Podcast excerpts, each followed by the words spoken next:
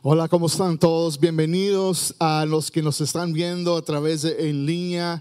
Eh, estamos en vivo en este día y estamos súper felices que puedan estar aquí ah, eh, viéndonos a través de, de varias de nuestras plataformas en línea y así que eh, quiero que se sienta cómodo, prepárese, saque sus notas, ahí en el chat le van a poner sus notas ah, para este mensaje y quiero, lo, que, lo que quiero es que usted siga apunte, por favor, apunte lo que vamos a estar aprendiendo, porque miren, al fin de todo, usted, su vida, en el primer eh, mensaje estamos hablando de, transformación y cómo la palabra de Dios nos ayuda a, ser transformados. Y, si usted, ¿verdad?, no está apuntando y aplicando la palabra de Dios en su vida, no va a haber transformación en su vida. Así que eh, prepárese este, para este mensaje. Yo sé que Dios tiene algo para usted y ah, estamos concluyendo la serie Crecer.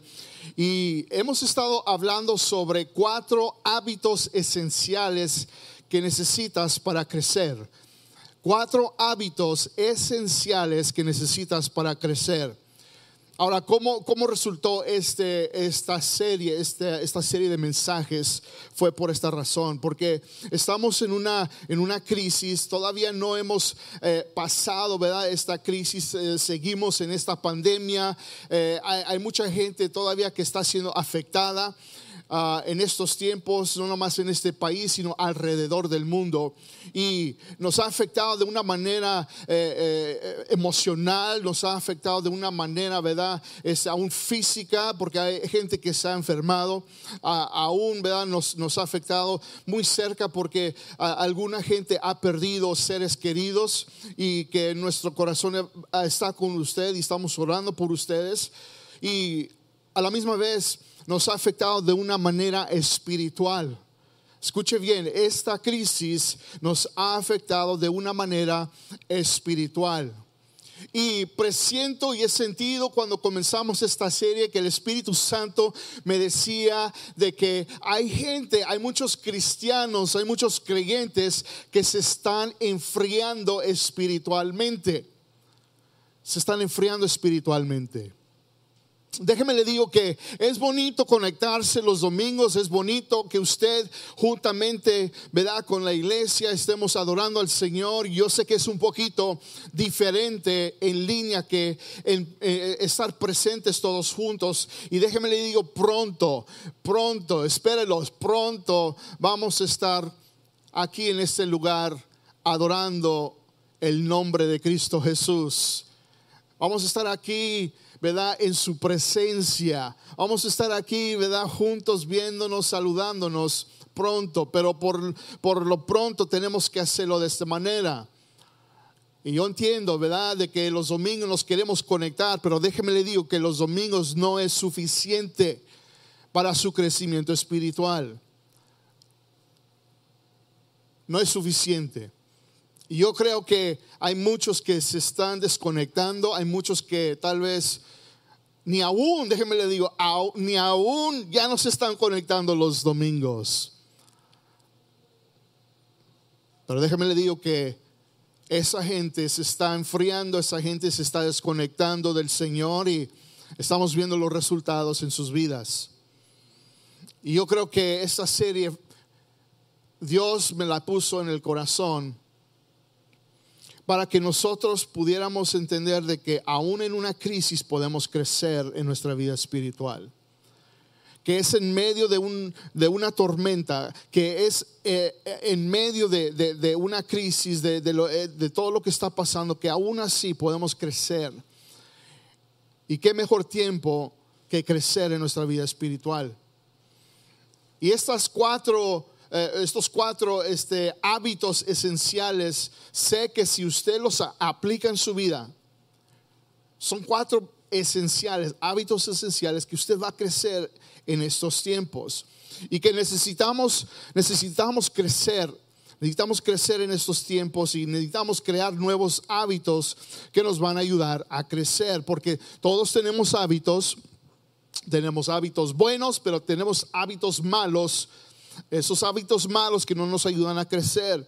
Y tenemos que aprender nuevos hábitos para poder crecer en nuestra vida espiritual. Ahora, ¿qué es un hábito? Un hábito es una costumbre o práctica adquirida por frecuencia de repetición de un acto. Es una costumbre o práctica adquirida por frecuencia de repetición de un acto. En otras palabras, es una cosa que tú haces repetidamente y frecuentemente.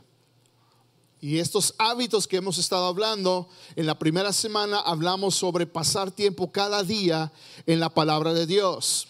Y ojalá que en estas cuatro semanas usted ha estado pasando tiempo en la palabra del Señor. Hábito esencial número dos, hablamos sobre pasar tiempo cada día en oración. Usted como cristiano, usted como seguidor de Cristo, necesita hablar con su Padre Espiritual porque usted ya es un hijo de Dios. Usted ya es una hija de Dios. ¿Cuántos pueden decir amén? ¿Sí? Usted ya es parte de la familia de Dios y usted tiene un Padre celestial que quiere hablar con usted y quiere comunicar con usted. Y eso lo hacemos a través de la oración cada día. El hábito número tres, esencial número tres, hablamos la semana pasada sobre pasar tiempo cada semana devolviéndole a Dios, como a través de nuestros diezmos y ofrendas. Y usted puede ver más y saber más sobre eso en, en, ese, en ese mensaje que lo puede ver en YouTube o nuestra página de internet. Y hoy vamos a estar concluyendo esta serie, como les dije, vamos a estar terminando esta serie con este hábito esencial número cuatro que está en sus notas, que es esto, es de pasar tiempo cada semana con la familia de Dios. Pasar tiempo cada semana con la familia de Dios. Ahora, ¿cómo, cómo pasamos tiempo cada semana con la familia de Dios? Y es, en sus notas, es en un grupo pequeño en un grupo pequeño vas a poder cada semana pasar tiempo con la familia de Dios, porque ahora eres parte de la familia, tienes que estar conectado con la familia, así que eso lo hacemos cada semana. Y este hábito esencial es importante porque involucra a otras personas en tu vida. Y déjame, déjame te digo que fuiste creado para hacer la vida, no, perdón, no fuiste creado para hacer la vida solo o sola sino que fuiste creado para relaciones, fuiste creado para conexión con otros. Hay muchos que dicen, no, yo puedo ser cristiano y, no asociarme, no ir a la iglesia, no, no juntarme con nadie. Y eso es lo contrario de lo que dice la palabra. Hebreos 10:25 dice así, dice, y no dejemos de congregarnos como lo hacen algunos, sino animémonos unos a otros, sobre todo ahora que el día de su regreso se acerca. Miren, déjenme les digo que estos tiempos, si usted puede ver las señales de lo que está pasando, están pasando, y estas, estas son señales que están pasando hoy en día de, de, pandemias, enfermedades, de guerras, de, tantas cosas, ¿verdad? Eh, eh, la economía tantas cosas que están pasando que deben de ser señales para usted y para mí de que, hey, eh, necesito estar conectado a la familia de Dios. Así que no dejemos de congregarnos como lo hacen algunos, sino vamos a animarnos los unos a los otros. Ojalá que usted pueda decir amén ahí en el chat y poner sus manos arriba. Ahora, quiero hacer esta, eh, eh, esta, esta declaración. Y quiero que escuche bien, muy bien, porque algunos de ustedes van a estar de acuerdo y otros tal vez no.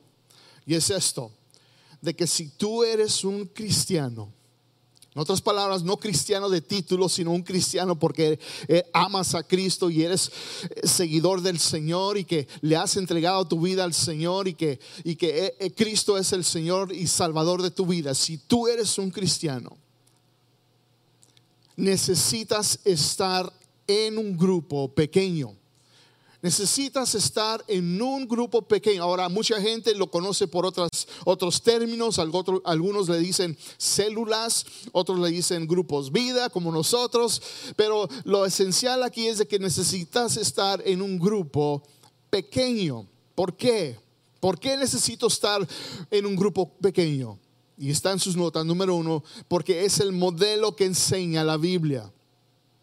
Esta es la manera, este es el modelo que enseña la Biblia, que si tú eres un cristiano necesitas estar en un grupo pequeño. Y no se enoje conmigo, sino usted hable con el Señor en cuanto a esto. Miren lo que dice la palabra del Señor.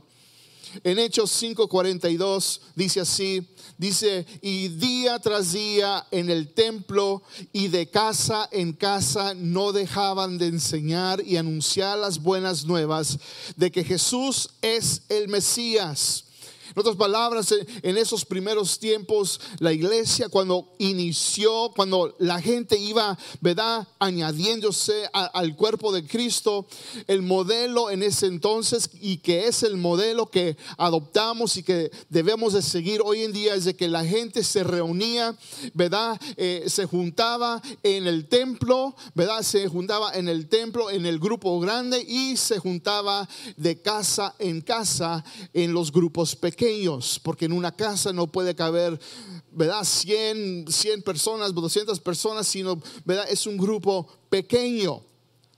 Y no debemos solamente de asistir a la reunión grande, que es el, los domingos, es ¿verdad? venir al templo, de estar juntos adorando al Señor, sino que no nomás es de reunirnos, ¿verdad? nos debemos reunir juntos los domingos, pero también nos debemos reunir en grupos pequeños en células o, de, eh, en otras palabras, de casa en casa. Y eso es lo que hacemos en sus notas. En el grupo grande celebramos juntos.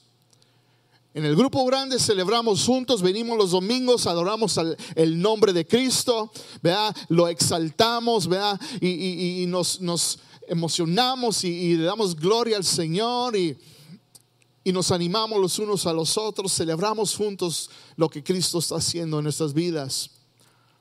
Y en el grupo pequeño convivimos juntos. Es una reunión más pequeña, es una reunión más eh, íntima, es una reunión más donde hay transparencia y donde las relaciones se están formando y desarrollando. Miren lo que dice Hechos 2.46, dice, adoraban juntos en el templo. No sé usted, ¿verdad? Yo extraño adorar juntos en el templo. ¿verdad? Y, pronto, pronto, no, no, no, no, se, no, se, no se preocupen, ¿verdad? No se desesperen pronto vamos a estar juntos. Dice, adoraban juntos en el templo cada día, cada día, cada día. Y se reunían en casas para la cena del Señor y compartían sus comidas con gran gozo y generosidad. En el grupo grande se reunían en el templo, pero en sus casas se reunían en los grupos pequeños. Así que si eres cristiano, si eres creyente, necesitas estar en un grupo pequeño porque ese es el modelo que enseña la palabra del Señor. número dos es esto. Necesitas estar en un grupo, necesitas reunirte cada semana en un grupo. ¿Por qué? Porque es el lugar donde puedes profundizar relaciones. Where you can deepen relationships, donde puedes profundizar relaciones. Y saben que somos una iglesia, iglesia vida es una iglesia relacional. Para los que son nuevos o los que apenas están conectando, queriendo saber un poquito más de iglesia vida, somos una iglesia relacional. Ahora aquí, si usted va a venir y va a estar aquí, usted va a escuchar me decir y la frase que, que, usted va a escuchar es de que somos, somos una iglesia refrescante para tu espíritu irrelevante y relacional para tu vida. Iglesia Vía es una iglesia refrescante para tu espíritu y una iglesia relevante y relacional para tu vida. ¿Qué quiere decir eso? Queremos decir de que, ¿verdad? Vivimos en un desierto seco, ¿verdad? Donde este año no ha caído mucho agua, que, ¿verdad? Eh, normalmente en esta temporada cae agua, mucha agua, las tormentas, y vivimos en un lugar seco donde se necesita agua para poder sobrevivir. Y de la misma manera, en veces nuestro espíritu, nuestra alma está seca y, necesita refrescar, necesita ese refresco del Espíritu Santo, de que haya vida, de que haya vida en nosotros. Y hacemos esto creando un ambiente, ¿verdad? Refrescante, donde se siente la presencia del Señor, donde se siente, ¿verdad? El Espíritu Santo que se está moviendo y, y, que cuando venga la gente, la gente que no conoce, la gente que no está acostumbrada, la gente que tal vez no tiene una relación con Dios, entra a este lugar y dice, wow, no entiendo esto lo que siento, no entiendo, ¿verdad? ¿Por qué me siento de esta manera? De que me siento como que como que las, las pesadillas y las cargas se me, se, me están quitando. ¿Qué es? ¿Qué es esto? Bueno, eso es lo refrescante que trae el Espíritu Santo, lo, que, lo refrescante que trae Dios a nuestro espíritu. Y luego somos una iglesia relevante en cuanto la palabra de Dios, que, cuando la, prediquemos tenga sentido y que sea sencillo y que sea práctico para su vida y que usted lo pueda aplicar en estos tiempos. Porque mucha gente va a la iglesia y escucha un buen mensaje y dice, wow, qué inspira, wow, qué inspira. ¿Y de qué se trató? Y muchos van a decir, mm, pues no sé, realmente no, no sé, no sé, me emocioné, pero realmente no sé lo que dijo, ¿verdad? Lo que dijeron y, y, por, por resultado no lo aplican a su vida.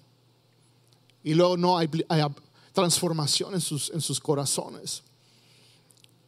Y somos una iglesia relacional en cuanto necesitamos conocer a todos, necesitamos, ¿verdad? Eh, ser una iglesia amigable, que cuando la gente venga se sienta recibida, se sienta de que pertenecen, ¿verdad? Aquí, de que son importantes para, para Dios, en los ojos de Dios, ellos son. Así que creamos un ambiente amigable, relacional. Y somos una iglesia relacional. Y sabe que uno de los beneficios de ser una iglesia relacional es que cuando profundizas relaciones, crea una armonía en la iglesia. Evita, ¿sabe que Evita que haya división en la iglesia. ¿Cuántos pueden decir amén a eso?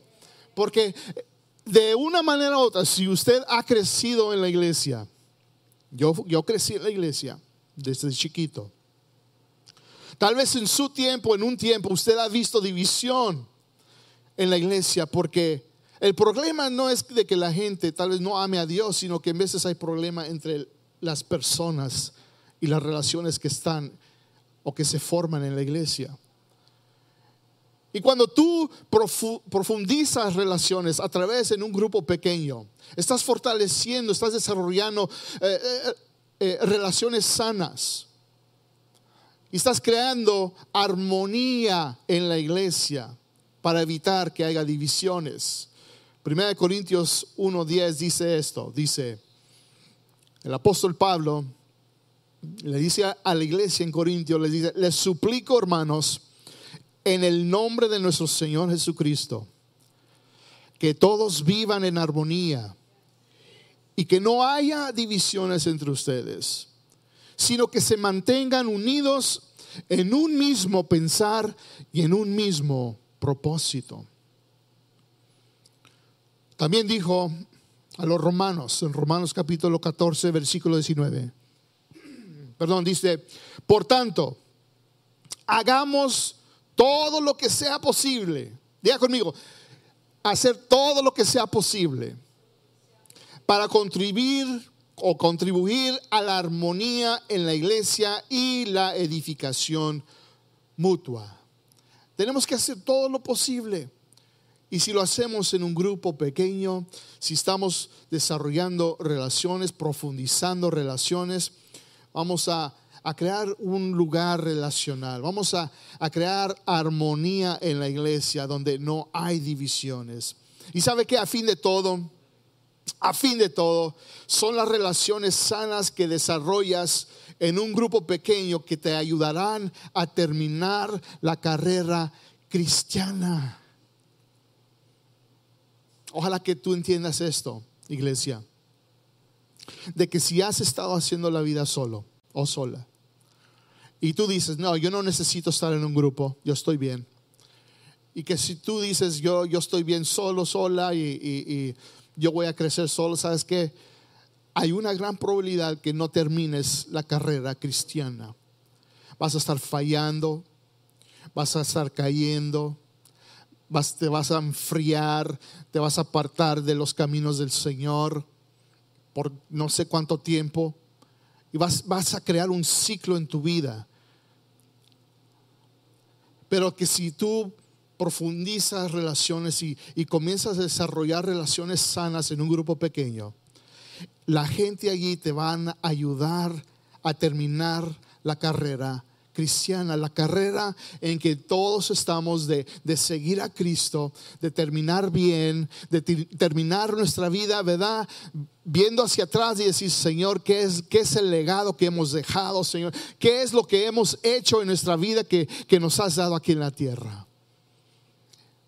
Eclesiastés capítulo 4, versículo 9, 10 y 12 dice así, dice, es mejor ser dos que uno porque ambos pueden ayudarse mutuamente a lograr el éxito. Si uno cae, el otro puede darle la mano y ayudarle, pero el que cae y está solo, escuche bien, sí está, sí que eh, eh, está en problemas. Alguien que está solo puede ser atacado y vencido, pero si son dos, se ponen de espalda con espalda y vencen. Mejor todavía si son tres porque una cuerda triple no se corta fácilmente. Ese es el poder, iglesia, de las relaciones cuando profundizas relaciones en un grupo pequeño. Ahora, número tres, si eres cristiano, si eres tu seguidor de Cristo, necesitas estar en un grupo porque es el mejor lugar donde puedes ser discipulado. Escriba eso, por favor. Es el mejor lugar es el mejor lugar donde puedes ser discipulado, donde alguien puede invertir en ti, donde alguien puede ayudarte a crecer en tu relación con el Señor. Y, esto no es, esto no es eh, una opción, esto no es si tú quieres. Si tú eres un seguidor de Cristo, necesitas a alguien que te ayude a crecer y a tiempo tú necesitas ayudarle a alguien más a crecer. No debe de ser un cristiano sin estar discipulando a nadie. Me imagino, miren, me imagino el momento de que tú estés en la presencia de Dios y Él te diga a quién o a cuánta gente ayudaste o discipulaste en tu vida. ¿Qué le, ¿Qué le vas a contestar al Señor? El mejor lugar donde puedes ser discipulado es en un grupo pequeño. Y Jesús mandó a sus discípulos que fueran y hicieron y hicieran más discípulos. Y este es el mandato que eh, nos aplica a nosotros hoy en día. Es algo que Él esperó de sus discípulos y que ellos fueran, hicieran más discípulos. Y miren, yo estoy aquí, escuche bien, yo estoy aquí porque alguien más de dos personas, más de tres personas me discipularon a mí. Iglesia Vida está aquí hoy en día porque alguien invirtió en mi vida. Porque oraron por mí, me enseñaron cómo ayunar, me enseñaron cómo adorar al Señor, me enseñaron cómo leer la palabra de Dios. Y ahora me toca a mí hacer lo mismo con más gente Mateo 28, versículo 19 al 20 dice, por lo tanto, vayan y hagan discípulos en todas las naciones. Bautícenlos en el nombre del Padre, del Hijo y del Espíritu Santo. Enséñenles a obedecer los mandamientos que les he dado. De una cosa podrán estar seguros, que estaré con ustedes siempre hasta el fin del mundo. Miren, el discipulado se trata de poner en práctica lo que dice la palabra del Señor. That's what discipleship is all about. It's about putting into practice what God's word says. And if you're not doing that, oh my goodness. El discipulado se trata de ser obedientes a la palabra de Dios. Y no poner en práctica la palabra de Dios, ¿saben cómo le llamamos? Le llamamos desobediencia. Ahora quiero que usted entienda, si usted no está obedeciendo la palabra de Dios, usted está en desobediencia. y porque usted está en desobediencia, quiere decir de que no hay alguien que lo está discipulando o que usted no está tomando el tiempo o la iniciativa para crecer usted mismo. Usted necesita crecer, usted necesita ser un discípulo. Ahora que muchos dicen, bueno, vea, cristiano, discípulo, yo soy un cristiano. Hay una diferencia. Hay una diferencia en ser cristiano y un discípulo. Muchos dicen, bueno, yo soy cristiano, pero no son discípulos. Porque son cristianos solamente de título o nomás porque vienen el domingo, pero no son discípulos porque no están aprendiendo de la palabra, no están creciendo, no están ayunando, no están adorando, no están obedeciendo, no están invirtiendo en nadie más. Así que, y Dios dijo, Cristo dijo, no, no dijo, vayan y hagan más cristianos, dijo, vayan y hagan discípulos, discípulos. Primera de Tesalonicenses 5, 11 dice, así que anímense y ayúdense unos a otros a qué? A crecer. Ayúdense a crecer como ya lo están haciendo y esto sucede mejor en un grupo pequeño. Número cuatro. Y eso es para terminar. Es de que si eres cristiano, necesitas estar en un grupo porque es el mejor lugar donde alguien te ayudará a navegar la vida. It's the best place where somebody's going to help you navigate through life.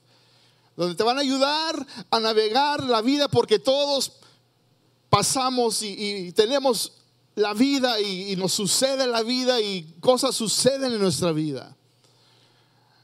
Y cuando estás solo y no tienes a alguien a tu lado que te esté animando o enseñando a navegar la vida, es una vida terrible para ti. Un ejemplo es Pablo, la relación entre Pablo y Timoteo. Si usted no conoce, Timoteo era un jovencito, un pastor jovencito, un líder en la iglesia joven. Y déjenme les digo, cuando usted, si usted es un joven en, la iglesia, escuche bien, ok, estos son para los líderes jóvenes que nos están viendo. Va, a haber veces donde usted va a querer, tú vas a querer, ¿verdad? Eh, eh, hacer cosas para el Señor, pero la gente madura te van a ver y va a decir, ah, este chavito que me va a enseñar. Esta persona, ¿qué, ¿qué me puede enseñar esta persona? Y eso te va a afectar emocional y espiritual, porque tú solamente quieres obedecer al Señor y tú quieres amar a Cristo y quieres hacer un impacto en este mundo y sientes un llamado en tu vida y la gente te está viendo y te dice, estás chamaquito, hombre. ¿Qué me vas a enseñar a mí? Ya, tengo mucha vida y experiencia. Y eso es lo que estaba pasando con Timoteo. Él estaba pastoreando, eh, ¿verdad? Hombres y mujeres. Y me imagino la crítica que le hacían, ¿verdad? las, correcciones y, todo lo que le estaban diciendo a Timoteo. Y me imagino su estado emocional de decir, Dios, yo solamente, solamente quiero hacer tu voluntad. Señor, solamente quiero ver más almas venir a tus pies. Señor, solamente quiero ver gente tener una relación íntima contigo. Señor, yo solamente quiero ver que, eh, en mi generación haya jóvenes y personas que se acerquen a ti, que te amen con todo lo que son, es todo lo que quiero, pero estoy recibiendo crítica y oposición y, desobediencia. Me imagino a Timoteo y Pablo le escribe, y le dice este, es, ahora este es un discípulo discipulando a su discípulo, pero también ayudándole a navegar la vida, ayudándole a navegar esta situación en su vida. Y primera de Timoteo 4, 12 le dice, le dice, no permitas que nadie te desprecie por ser joven. Al contrario, Trata de ser un ejemplo para los demás cristianos. Que cuando todos oigan tu modo de hablar y vean cómo vives, traten de ser puros como tú. Que todos imiten tu carácter amoroso y confianza en Dios. Qué, qué, poderoso eso, de tener a alguien en tu vida que te diga, hey, no te preocupes.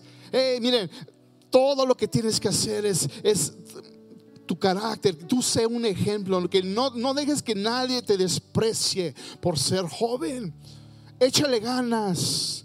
Y todos necesitamos a alguien en nuestra vida que nos ayude a navegar las circunstancias y las cosas de la vida. Ahora, dos áreas específicas. Navegar tu vida espiritual. Tú necesitas a alguien que te ayude a, cómo leer la palabra, a cómo estudiar la palabra del Señor. Y más profundo en la palabra de Dios. Necesitas, algunos de ustedes necesitan a alguien que les enseñe cómo orar. Porque muchos de ustedes les, les decimos, eh, a ver, fulano de tal, ora y se, se se ponen de pánico. Dicen, no, no, yo no, yo no, yo no puedo, yo, yo, no, la siguiente persona porque yo no sé orar. Eso, eso no está bien. Usted necesita saber cómo orar. Usted necesita a alguien que le ayude a cómo ayunar. Y navegar, la otra área específica es navegar tu vida personal. Tú necesitas a alguien que te ayude en la área de relaciones cómo ser una buena persona con otros y, cómo tratar a la gente. Necesitas a alguien que te ayude cómo tal vez administrar bien tu dinero porque lo estás gastando en cosas materiales, cosas que, no edifican y cosas que, que no invierten en lo que es eterno. Necesitas a alguien que, que te ayude cómo desafiarte como hombre o como mujer. Porque muchos de ustedes crecieron sin papá. Muchos de ustedes crecieron sin un hombre de Dios para que fuera un modelo. Y ahora ustedes son adultos y están viviendo unas vidas apartadas de Dios. Mujeres, tal vez ustedes no, tuvieron un buen ejemplo en cómo ser una buena esposa cómo ser una buena madre y ahora ustedes son esposas y ahora son madres y no saben cómo hacerlo y están fallando. Pero en un grupo pequeño, cuando tienes a gente que ama a Cristo y tienes a alguien más que venga a tu lado, te va, que te va a ayudar a navegar la vida, eso es vivir la vida cristiana, la vida en Cristo Jesús. Para terminar, quería compartir con ustedes la visión que Dios me ha dado en cuanto a los grupos y quiero que pongan atención es esto. Es de que yo veo los grupos de Iglesia Vida donde las relaciones son sanas y amorosas donde los miembros del grupo se aman auténticamente, no superficialmente, sino que, que se aman auténticamente y hacen la vida juntos, donde están creciendo como discípulos de Cristo y madurando en su vida espiritual y que se están multiplicando para alcanzar y discipular más gente para Cristo. ¿Cuántos pueden decir amén a eso? Y el mejor lugar para cumplir esta visión es a través de los grupos pequeños o las células, grupos vidas. Miren, las vidas están siendo transformadas y cambiadas en los grupos. Quería darle un a compartir con ustedes el testimonio de una persona, ¿verdad? Porque podemos pasar tiempo aquí y, compartiendo, pero nomás quería compartir el testimonio de una persona que nos escribió para decir cómo el grupo, cómo los grupos están cambiando su vida. Y este es un grupo, un ejemplo de una, un grupo de mujeres que tenemos en la iglesia. Y alguien escribió esto, dijo, para mí, para mí sí ha sido una bendición ser parte de un grupo vida.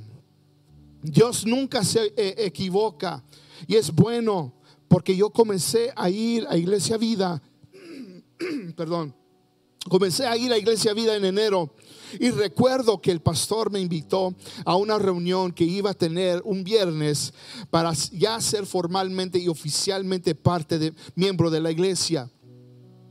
No me acuerdo cómo se llamaba, pero recuerdo que nos dio un librito donde nos decía la historia de la iglesia, cómo había iniciado y, y cómo el pastor nos decía que los grupos vida van a abrir y únase a uno y asistan.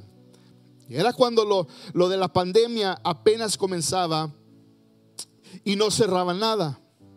A la semana es cuando anuncian la cuarentena y cierre de iglesias y negocios. Los meses de cuarentena fueron difíciles porque paró muchas cosas en mi vida, tanto física como mentalmente. Yo sentía que me estaba enfriando y alejando de Dios. Pero mi asistencia al grupo de mujeres y pláticas me inspiraron a volver a ponerme a cuentas con Dios y restablecer mi relación con Él y una constante búsqueda. Yo me sentía estancada físicamente y con mi relación con Dios. El ayuno que tuvimos quebró todas esas barreras para mí. Me ayudó a confiar en Él al 100% y todo el tiempo. Me siento que a través de ustedes no estoy sola y que tengo un apoyo espiritual y cada semana Dios me sigue hablando en cada lección. Una de, mis oraciones ha sido que Dios me use y Dios trae en mí a través del Espíritu Santo carga por diferentes necesidades de chicas en la reunión y, y, me ha puesto a orar e interceder por ellas. Entonces ser parte de la iglesia y del grupo de mujeres ha salvado mi vida y mantenerme cerca de Dios y medio de lo que estamos pasando. No fue casualidad de, que una semana, de que una semana antes de la cuarentena formalmente me convirtiera en un miembro más. Dios sabía los planes que tenía para mí y esta era la manera de regresarme a Él y no dejarme. Señor, en estos momentos te damos gracias, te damos toda la gloria, toda la honra por esta serie, Señor, que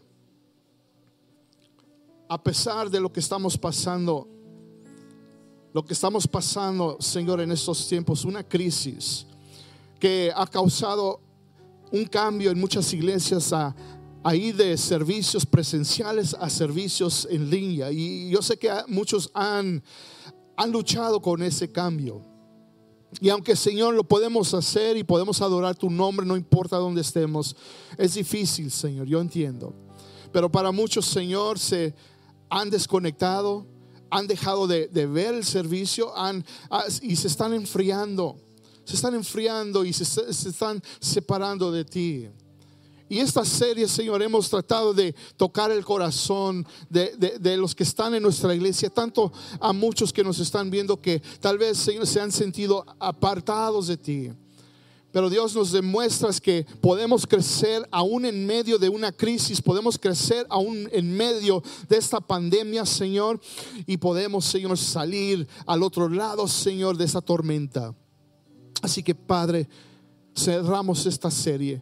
Padre, yo pongo en tus manos a cada hombre y mujer, cada joven adulto, cada joven, Señor, que está en nuestra iglesia. Padre, que está luchando que está tratando, Señor, de sobrevivir, que está tratando, Dios, de una vez más, Señor, eh, encender, Padre, el fuego, Padre, que, que tú pusiste en un tiempo en sus corazones. Yo levanto esta oración, Señor, a los que nos están viendo, donde esa llama de fuego se está apagando, se está extendiendo, Señor. Yo te pido, Padre, que una vez más la enciendas, Padre, una vez más que ese fuego, esa pasión por ti, esa, esa búsqueda por ti, Señor. Que una vez más esté allí, Padre, y en estos momentos, Señor, que se dejen, que, que, dejen, Padre, dejen el pecado, dejen la maldad, Padre, y una vez más regresen a los caminos. Que una vez más regresen, Señor, a Redil. Que regresen, Señor, a la familia. Porque tú los amas. Tú los amas, Señor. Y te damos gracias por lo que has hecho y por lo que vas a hacer. En el nombre de Jesús. Amén y amén.